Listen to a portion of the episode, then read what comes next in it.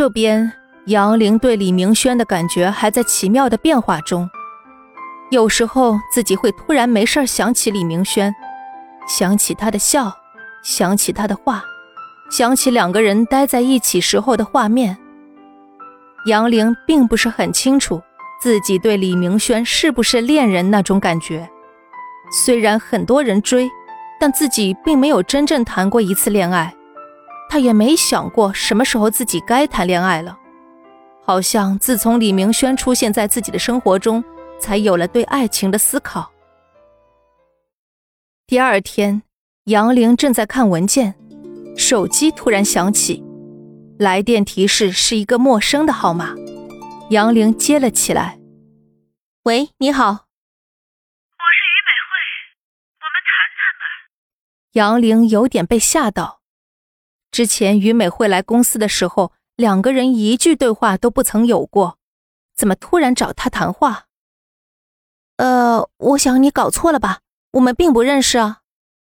你来就是了，你不会不给我面子吧？地址我短信发给你。说完，于美惠就挂了电话。杨玲这边一头雾水，于美惠冷艳骄傲的声音一直在脑海中挥之不去。不管怎样，还是有必要去一趟的。他又没做什么亏心事。杨玲没打算告诉李明轩自己要去见于美惠，跟同事说了句有事提前下班，就打车来到了于美惠给的地址。一家咖啡厅内，于美惠正坐在靠窗的一角，翘着二郎腿，依然戴着墨镜。她向杨玲挥了挥手，示意她在那里。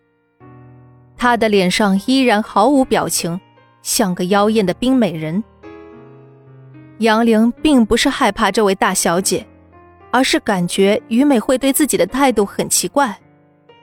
杨玲走过去，礼貌地对于美惠笑了笑：“于小姐你好。”心里想的却是：“有话快说，我忙着呢。”于美惠优雅的喝了口咖啡。明轩喝咖啡喜欢加四分之三的糖和一勺牛奶，你知道吗？一边说，一边手中不停的搅拌着咖啡。呃，我不是他秘书，我不知道。这个你应该问吴越啊。你不知道，可我要问的人就是你啊。我不明白你在说什么。你不知道我叫你来的目的，是想跟我询问李总最近的事吗？别跟我装傻，我知道你和明轩最近走得很近。我不管你们有什么，我只是想和你说清楚，我才是李明轩唯一的女朋友。你误会了，我和他只是上司和下属的关系。原来是自己和李明轩走得太近，又遭人嫉妒了。像他那种男人，身边女生多的是，想要找来玩玩的女生很多，而我，才是他身边唯一真正的女朋友。你该不会以为明轩对你有意思吧？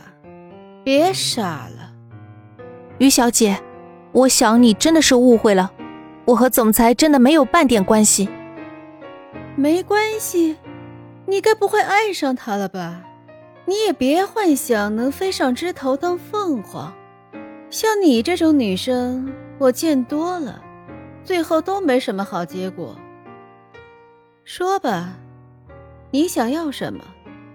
我都能给你，我并不需要什么。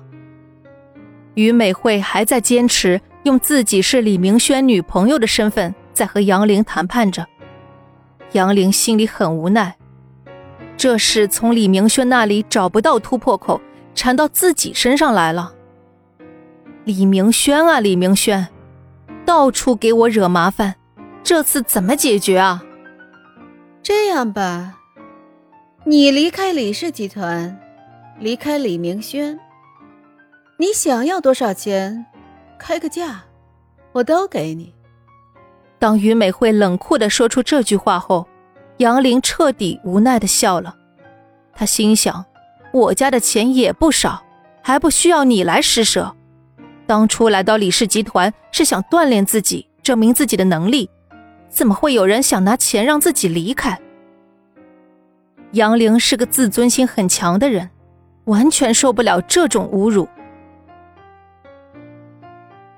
本集已播讲完毕，感谢您的收听，下集更精彩哦。